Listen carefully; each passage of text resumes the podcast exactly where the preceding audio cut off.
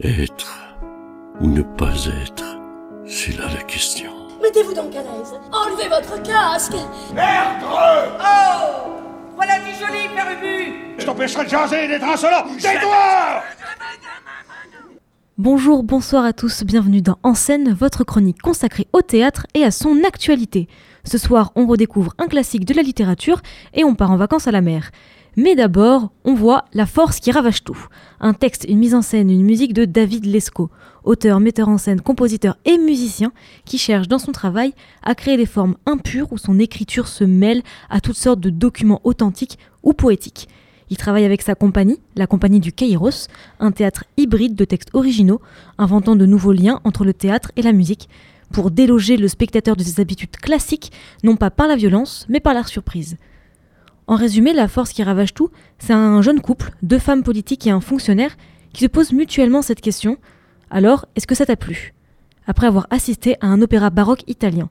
Cette discussion esthétique va entraîner quelques désaccords de perception, une, incapacité à nommer et des, pentes glissantes, comme une force étrange qui va déclencher en eux des comportements imprévisibles, au point de bouleverser totalement leur vie, une, députée qui tombe amoureuse de son adversaire politique, un autre qui réorganise sa vie en fonction de ses amants, la pièce nous interroge une œuvre artistique peut-elle faire basculer des vies? L'auteur interroge la nécessité de l'acte artistique autant que la puissance de l'amour. On voit sur scène se passer un débat politique qui explose musicalement comme une battle de rap à Matignon, sauf que les députés n'ont pas 50 ans. Puis c'est aussi une pièce sur l'amour. On voit des décors de restaurants, des couples en tête à tête qui poussent la chansonnette, Honnêtement, j'ai pas trop compris les liens entre les scènes, il y a beaucoup de thèmes abordés, mais la mise en scène saura retrouver un sens.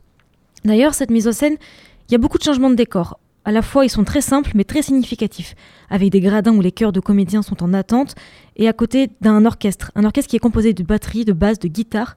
Les artistes nous entraînent dans une danse inventive et réjouissante sur une musique pop, jazz, soul, jouée en direct, que accompagne beaucoup de slam. Selon les mots de David Lescaut, il parle de sorts et de sorcellerie, d'envoûtement, dont on ne sait plus dire s'ils sont funestes ou bénéfiques, et peu importe puisqu'ils produisent euphorie et frénésie, cet état extrême jamais mieux traduit que par la poésie et la musique. La force qui ravage tout, c'est une ode au spectacle vivant. Donc oui, une ode au spectacle vivant dans laquelle le spectateur se voit représenté dans son rôle de spectateur. Une déclaration à la beauté à découvrir, à retrouver au TNBA du 5 au 8 mars à 19h30 avec un scène le jeudi. Et maintenant, prenez vos lunettes de soleil, une crème anti et partez écouter le bruit des coquillages. C'est une aventure maritime où vous pouvez nager avec les dauphins, rencontrer des corsaires et affronter des monstres marins. Tout ça en ciré jaune sur une planche de surf qui se transforme en canoë de fortune. Avec une interprétation, une création musicale et des chorégraphies de Émilie Chevalier et Hélène Pomiro de la compagnie des Dérangés, une compagnie qui est née de l'urgence d'oser la rencontre avec d'autres arts, des, arts plus près de l'humain et où l'humain est lui-même pris en pris fait sur son environnement, avec des images, des photos, de la peinture, des sculptures, mais aussi des témoignages qui nourrissent la matière chorégraphique. Les bruits des coquillages, c'est de la danse qui se joue dans un rapport à la parole avec une portée politique. C'est aussi l'histoire d'une petite fille qui admire depuis toujours les maquettes de bateaux, les livres de son grand-père. Elle se rêve navigatrice solitaire affrontant l'océan déchaîné sur un radeau de fortune. Un jour, elle est attirée par une collection de coquillages. Et mais qu'est-ce qu'elle entend quand elle le rapproche de son oreille? Des navigateurs célèbres qui l'invitent au voyage, une berceuse, une inconnue qui l'invitera dans un drôle de voyage? Sur scène, c'est un décor polyvalent, un tas d'objets éparses mais qui constituent un tableau d'ensemble. Ça ressemble à un salon avec une porte d'entrée, une table pour écrire, un canapé, mais ah non, on me dit dans l'oreillette que c'est un grenier et pas du tout un salon. Quelqu'un qui sort d'un coffre avec une lampe frontale, une musique qui est jouée au piano en live par une femme pendant une quiche note, une quiche-note, ce sont les coiffes paysannes, ce qu'elle porte Lorraine Gals dans la petite maison de la prairie. Et elle a aussi une longue rampe rouge, tandis que l'autre comédienne, elle, elle est en pyjama. Et elle danse avec des coquillages alignés sur un bord de scène, comme attendant d'être ramassés par les vagues. Le fond est noir, mais une grande, voile blanche est tendue derrière. Alors un salon, un grenier, un bateau, on peut pas en être sûr, en tout cas, elle danse sur les notes d'un piano imitant la musique des flots marins. Le bruit des coquillages, c'est une création sensorielle, dansée et musicale adressée à un jeune public, apportant le, thème de l'ailleurs et de la relation avec l'autre. Les coquillages apparaissent comme un objet transitionnel, ils font naître un monde fantasmé et imaginaire. C'est un voyage onirique avec des créatures merveilleuses à retrouver pour les petits et pour les grands, puisque les rêves n'ont jamais tué personne, donc les, les grands peuvent aussi aller voir ce spectacle, même s'il est à destination des petits, du 28 au 29 février à 11h et 16h30 au Théâtre des Beaux-Arts. Et c'est une pièce qui est jouée à l'occasion du festival Sous les Loupiottes, festival pour les enfants, une programmation de 8 représentations qui nous font forcément voyager, accessible à tous les âges, avec des spectacles de danse, de, théâtre bien sûr, de contes pour tout petits, du lundi 19 février au jeudi 29 février. Et maintenant, nous quittons euh, la, la plage, le soleil et le chant des baleines, l'été et les vacances, pour trouver des graviers noirs, de la douleur, de la désolation, du malheur et de la tristesse, avec Quartet, un texte du dramaturge, poète postmoderne et directeur de théâtre allemand Heinen Müller, Müller, bref, il est allemand, qui condense les liaisons, les liaisons dangereuses de Laclos en un précipité abrasif. Il consacre son écriture principalement aux réécritures d'anciens mythes ou d'anciennes pièces vues comme pessimistes, voire cyniques, en faisant une analyse du déclin de l'Occident. L'écriture de Müller, dérange, violente, contraint chacun à plonger au plus profond de soi. Et ce texte est mis en scène par Jacques, Jacques Vincé, acteur, metteur en scène et directeur du Centre dramatique régional de Tours. Il nous présente le texte de Müller qui est en fait celui de Laclos, Les liaisons dangereuses. C'est une série d'échanges ép- d'échanges épistolaires fictifs entre quatre personnages qui jouent à se séduire, se manipuler par des machinations amorales dans une aristocratie française décadente et libertine.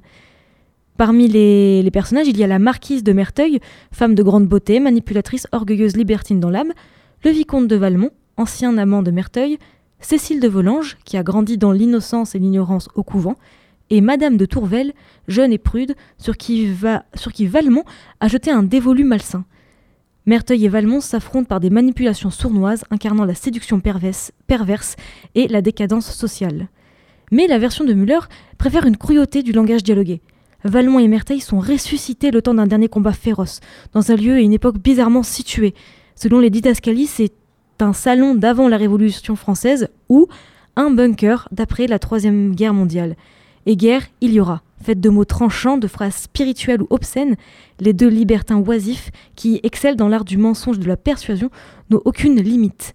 Quartet rejoue leurs relations passionnelles et les intrigues érotiques qui les ont conduits au sacrifice d'être moins, romp moins ro rompus qu'à que à la perversion, donc le sacrifice de Cécile de Volanges et Madame de Tourvel.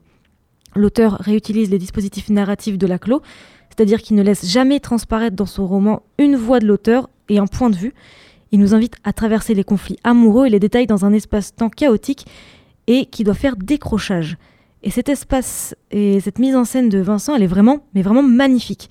Le décor est vraiment surprenant. On a d'immenses rideaux blancs argentés qui sont suspendus, des, bâches qui recouvrent le sol. Elles cachent un gravier noir, presque comme du charbon. Et ça me fait un peu de la peine pour ces pauvres costumes, des costumes de Anaïs Roman, costumière historique qui les a conçus comme s'ils venaient directement de Versailles, en reprenant des images de l'imaginaire collectif avec des perruques immenses, baroques, blanches euh, et des, des manches épartes magnifiques. Mais revenons au décor qui évolue dans un genre de, de brume opaque blanchâtre, peut-être de la vapeur. En tout cas, ça s'échappe des graviers comme si la terre se fendait en deux. Les personnages se retrouvent enfermés par ces rideaux jusqu'au moment où les rideaux tombent, jusqu'à ce qu'un fond noir se découvre et donne un, un autre ton. La scène est transformée en arène. Est-ce que c'est un huis clos? Eh bien non, c'est la clos. C'était un jeu de mots. Les comédiens sont comme deux fauves sur scène, qui tiennent une rage érotique de quartet, encaissent les blessures qui s'ouvrent à chaque mot, résistent au vertigineux jeu de massacre.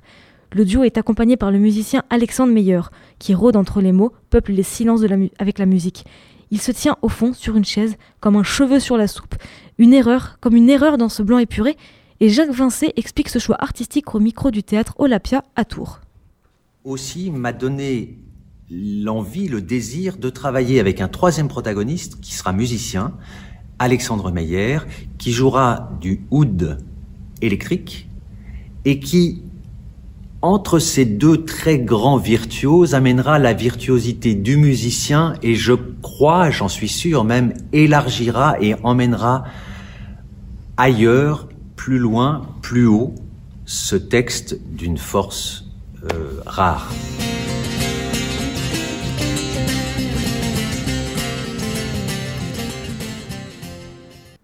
À partir d'un roman de 200 pages, Müller crée une pièce de 20 pages. C'est donc un concentré, un précipité chimique en huis clos qui conduit les deux protagonistes à s'emparer également des rôles de Madame de Tourvel et Cécile Volange qu'ils font revivre en les imitant. C'est une pièce fastueuse, accessible même à ceux qui ne se sont pas tapés les 200 pages, à retrouver du 5 au 8 mars au TNBA à 20h. Et c'est tout pour cette chronique. Je vous dis à la semaine prochaine. En attendant, n'oubliez pas le passe culture, la carte jeune et offrez-vous la culture.